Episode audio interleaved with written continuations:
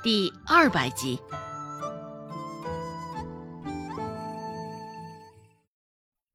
也是说，别说孟婆子现在不将她当做周家的人，嫁入周家这么多年了，也没有听见过孟婆子以我们相称的，当真是怪让人寒心的。见罗氏还嘴，孟婆子下意识一个眼刀子使了过去。怎么的？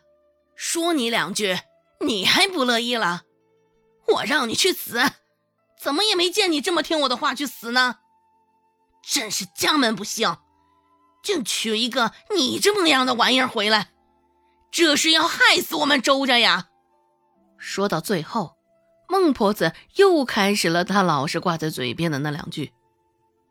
罗氏听了，撇了撇嘴，开口说道。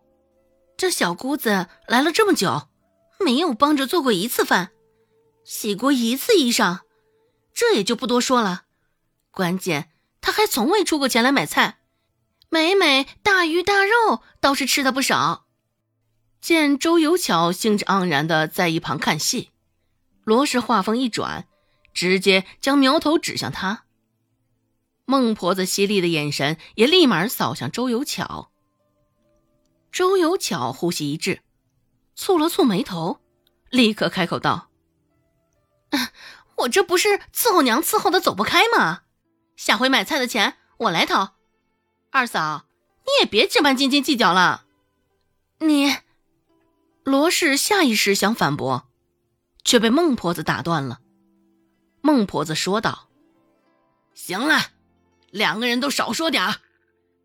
下回的菜。”有巧你来吧。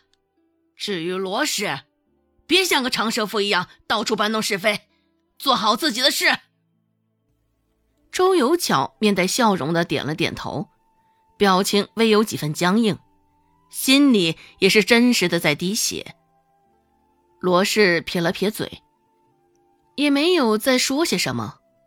他知道，讲的越多，孟婆子也会越是起劲儿。也是相处了这么久之后得出的结论，可谓是经验所得。既然不用急着去集市上卖焦骨兰了，那也能好好的睡上一觉了。周芷是这样想的，只是事实证明，还是他太天真了。天还没有亮。孟婆子就踉踉跄跄的来到他们的房门口，轰一下子，用力推开了门。本就简陋的房门，撞击到墙后又弹回来了些许，颤颤巍巍，在黑暗中摇晃了两下，发出刺耳难听的声音。原本还在熟睡中的三个丫头，听到突然炸起的动静，也俱是吓了一跳。周成愣是给吓得直接从被窝里窜了起来。见床上的人醒了，孟婆子沉着声道：“周芷，你个死丫头，要懒睡到什么时候？还不给我起床！可别去晚了，讨了人嫌，将你给赶回来。”孟婆子的心底隐隐之中还是藏着这样的担忧。也许是她心底也信不过周芷。对周芷这番医术心虚的很，才会这般。虽然现在时间尚早，只是孟婆子的脸上却寻不到丝毫的困顿之色。相反，现在她的精神头好极了。躺在床上，孟婆子也没有真正睡着过，翻来覆去的，就等着天亮了。现在。一听孟婆子嘴里念叨着是周芷，周成皱着一张脸，现在皱得更紧了。昨儿个一晚上，孟婆子就不停的念叨着周芷有出息，现在又这般，周成心里气得不行。奶，现在天还黑着，人家想不想将二姐留下？人家的心里自有一杆秤衡量着呢。你也犯不着这般上赶着。越是这般，人家越是瞧不起。许是因为困的，又许是因为气的。周成现在一股脑的说了许多孟婆子不爱听的话。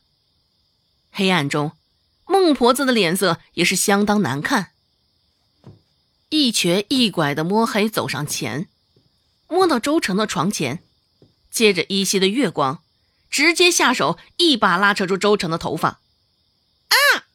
没有预料到这般突然的动作，周成痛呼了一声，感觉头发都要被全数薅掉了一样。孟婆子没有松手，咬着牙。气势汹汹的说道：“怎么的，把你能耐坏了是不？还上赶着瞧不起我，死丫头！我看是你没把我放在眼里啊！”周成现在睡意全无，也反应过来，刚刚他那是说错话了。奶，我我错了，我我不我不是那个意思。因为疼，周芷现在已经没法说上一句完整的话了。不过，孟婆子现在也什么话也听不进去，一股脑的就折腾着周成。周芷现在也清醒了，不过身形没动，就这样静静的看着眼前的这场戏。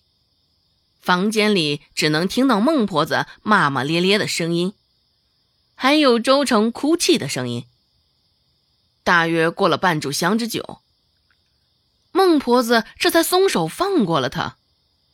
周成本就破旧的亵衣，经不住孟婆子的蛮力，胳肢窝也被拉扯出一道裂缝。周成抬手摸了摸还在刺痛的头皮，嘤嘤的哭着。好戏结束，周芷这才掀开被子起床。这个时辰。罗氏也刚起床准备早饭而已，周芷自然是吃不到了，只能就这样饥肠辘辘的出了门。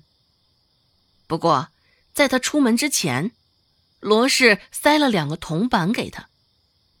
周芷瞬间就明白了他的意思。